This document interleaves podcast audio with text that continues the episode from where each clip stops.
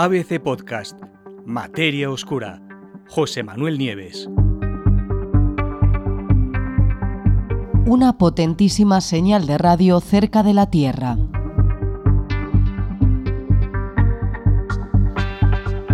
El pasado 28 de abril, y por primera vez desde que se descubrieron en el año 2007, los científicos han conseguido algo excepcional, detectar un estallido rápido de radio, un FRB por sus siglas en inglés, dentro de nuestra propia galaxia y no a cientos o a miles de millones de años luz de distancia, como sucedía con todos los anteriores.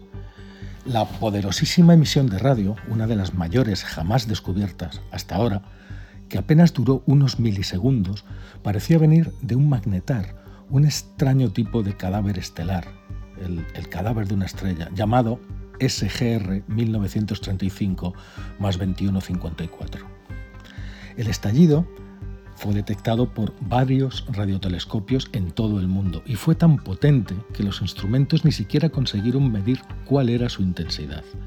La señal, según los investigadores, fue por lo menos un millón de veces más fuerte que el resto de los FRBs que se habían detectado hasta este momento y además fue la primera que se detectó dentro de nuestra propia Vía Láctea. Esto fue en abril.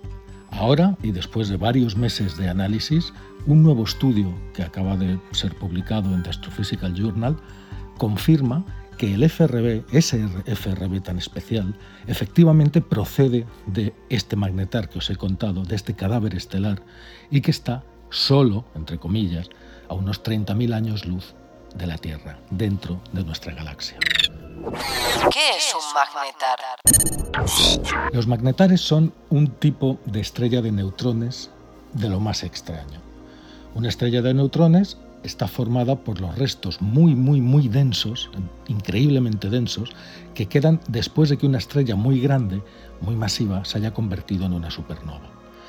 Restos tan comprimidos que a pesar de que contienen la mayor parte de la masa de una estrella que en su día tuvo un diámetro de cientos de miles o incluso de millones de kilómetros, apenas ocupan el espacio de una ciudad pequeña.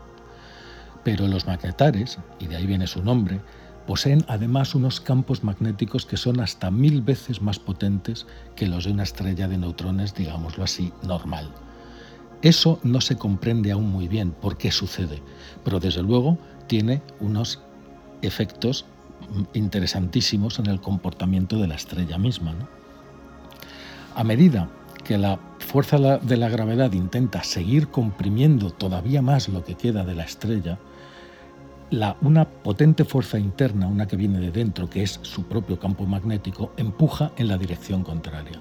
Y lo hace además tan fuerte que consigue incluso distorsionar la forma de la propia estrella. Fijaros. La continua tensión entre las dos fuerzas, la gravedad que aplasta y esta fuerza electromagnética que intenta salir al exterior, produce ocasionalmente enormes, podríamos llamarlos terremotos estelares y gigantescos destellos que vienen del magnetar. Entre esos destellos parece ser que están los estallidos rápidos de radio. ¿Qué es exactamente un FRB? Del universo recibimos numerosas emisiones numerosa radiación, numerosas emisiones de todo tipo. Entre todas las que recibimos ahí fuera, los FRBs, Fast Radio Burst o estallidos rápidos de radio, son sin duda, sin lugar a duda las más misteriosas y también las más impresionantes. Fijaros, se trata de las señales más escurridizas y más potentes que nunca se han detectado en el espacio duran apenas unos pocos milisegundos, milésimas de segundo, pero en ese breve tiempo son capaces de generar la misma cantidad de energía que cientos de millones de soles, comprimidos en esos milisegundos. Hasta el momento nadie ha conseguido averiguar qué tipo de sucesos, qué tipo de eventos podría ser capaz de producir ondas de radio de una intensidad tan extraordinaria. Y eso claro, ha llevado incluso a especular con la posibilidad de que se trate de señales que estén emitiendo alguna lejana civilización extraterrestre. La primera vez que se detectó un magnetar, y fue por casualidad, fue en el año 2007. Pero desde entonces, astrónomos de todo el mundo han tratado de cazar a esos brillantes e inesperados destellos en el firmamento.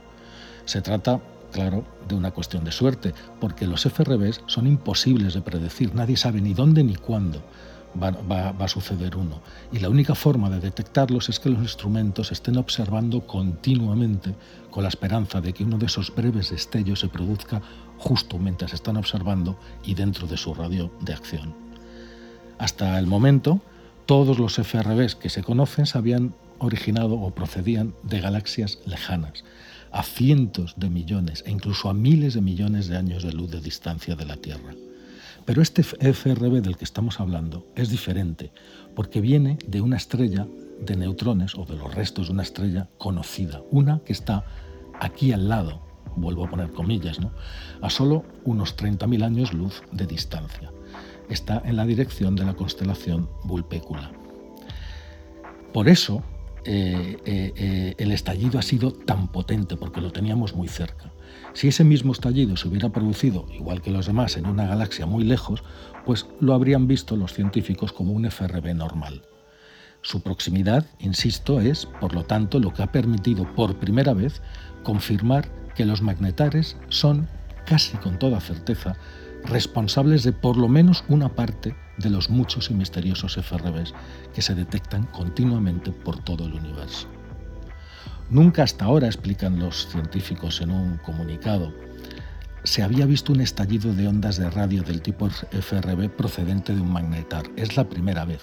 Y es la primera conexión observacional, por lo tanto, que existe entre magnetares y estallidos rápidos de radio. ¿Dónde está el magnetar que emitió la señal? SGR 1935 más 2154 es un magnetar que se descubrió hace unos años, en el 2014. En ese año, en ese momento, los científicos lo vieron emitir poderosas ráfagas de rayos gamma y de rayos X, y además lo hacía a intervalos aleatorios, no eran regulares.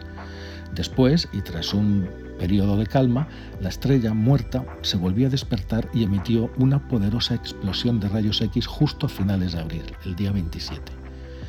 Los científicos detectaron ese estallido, como os digo, el 27 de abril y lo hicieron con el satélite integral de la Agencia Espacial Europea, que está especialmente diseñado para captar los fenómenos más violentos y que desprenden más energía de todo el universo. Pero al día siguiente, y esto es lo interesante, el día 28 de abril, el telescopio canadiense CHIME que también está especializado en este tipo de observaciones, detectó en el mismo sitio una, señal sin precedentes de radio, tan poderosa que el sistema ni siquiera consiguió cuantificarla. La detección inmediatamente fue publicada en un sitio web que se llama The Astronomers Telegram y que es un lugar donde los astrónomos o muchos astrónomos de todo el mundo cuentan sus hallazgos nada más hacerlos. ¿no? Enseguida, otros equipos de astrónomos también se pusieron manos a la obra y detectaron la misma señal. Entre ellos, un, telescopio que se llama el, Star, el STARE 2, que es un proyecto diseñado en el Caltech específicamente para tratar de captar FRBs locales, cosa que nunca se había conseguido hasta el momento. Hasta ese momento, como os digo, jamás había sido posible detectar eh, dos ráfagas prácticamente simultáneas, una un día y otra otro, de ondas de radio y de rayos X en un mismo magnetar. Y eso llevó a los investigadores a considerar a estos cadáveres, a estos remanentes estelares, como posibles fuentes para los FRBs. Ahora esa idea Parece que se confirma, aunque hay que buscar más ejemplos, con uno solo no basta, y todo hace pensar, todo hace pensar que el misterio de las ráfagas rápidas de radio está cerca de resolverse. Los extraterrestres parece, por lo tanto, que tendrán que esperar una vez más. Es un fenómeno natural. De todas formas, fijaros, imaginaros la energía, la cantidad de energía que libera en apenas un instante una de estas emisiones, uno de estos estallidos rápidos de radio, que ni siquiera el Sol a lo largo de toda su vida es capaz de liberar una cantidad parecida de energía. Maravilloso universo el que nos rodea.